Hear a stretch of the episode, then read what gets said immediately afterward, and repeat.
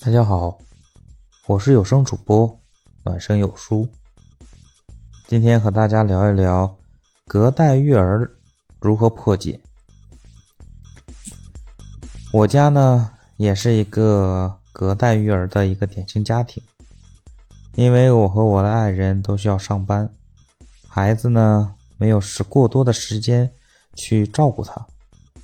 而且上了幼儿园。因为放学比较早，又没有办法经常去请假去接，所以说就需要父母来协助育儿。但是在父母介入以后，就会带来一个隔代育儿的问题。由于年代的不同，跟父辈的经历的不同，父辈可能。和我们在育儿的观念上存在的一些很大的差异，包括有一些父辈，他们总会说隔代亲，隔代亲；有一些父辈呢会说，孩子在我们这儿是不可避免的有些溺爱；有些父亲父辈呢会听，有些父辈呢反而就是不会听。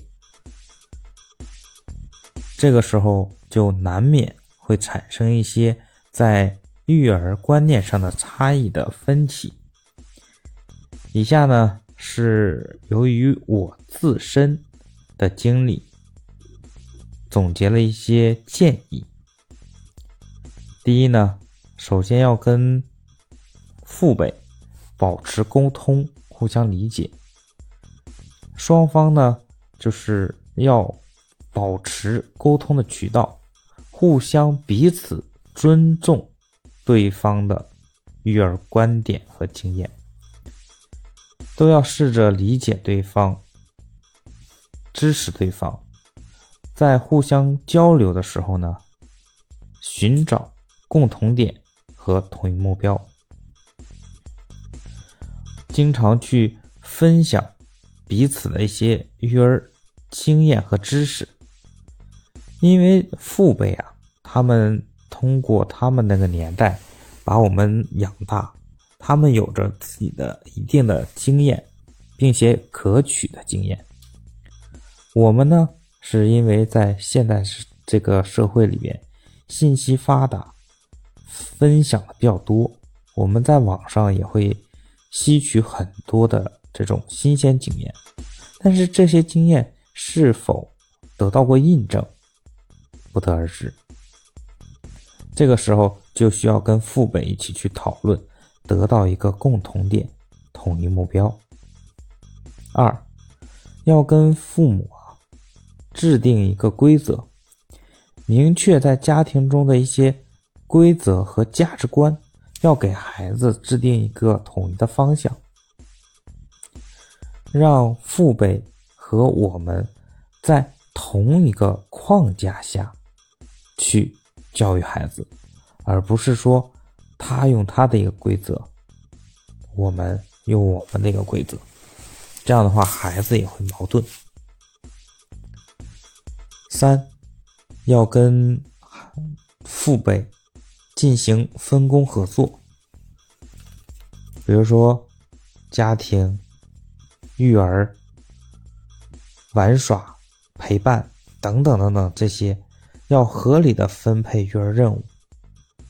陪伴这方面等工作，其他的时间一定要家长多陪伴。教育上跟感情培养上，家长一定要首当其冲。可能父辈们只能替我们去承担一些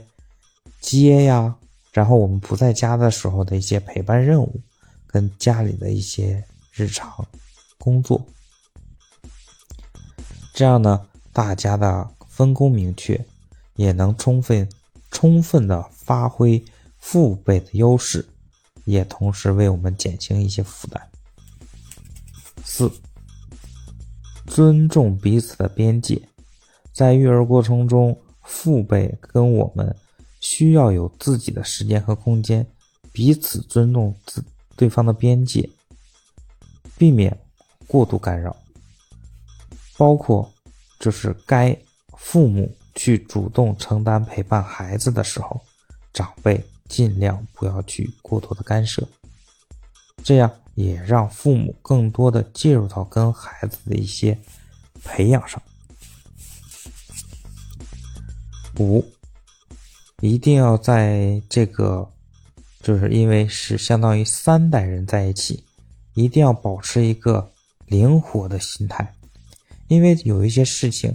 并不是说我们制定了就一定百分之百的不可触碰，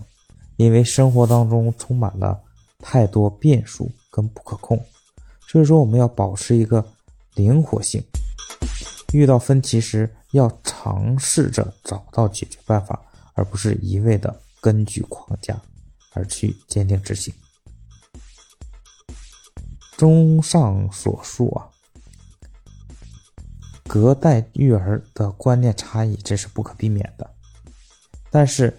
有了这个差异，我们需要努力的去解决、去沟通，让彼此。去互相理解对方，一起去分享，一起共同找一个处理办法，这样的结果才能真正让育儿达到一个统一的目标。这就是我的观点，谢谢你的收听。